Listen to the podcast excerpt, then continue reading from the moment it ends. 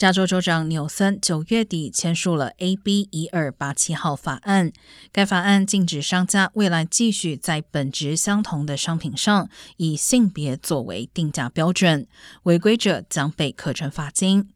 一直以来，厂商对女性商品制定较高的售价，也就是一般所称的“粉红税”。如洗发精、刮毛刀等产品，即使内容物一模一样，但只要在包装上被设定为针对女性行销，价钱就经常高出许多。根据加州妇女委员会，美国女性每年在相同商品上比男性多花一千三百元。纽约州在二零二零年时也已经通过类似的法规。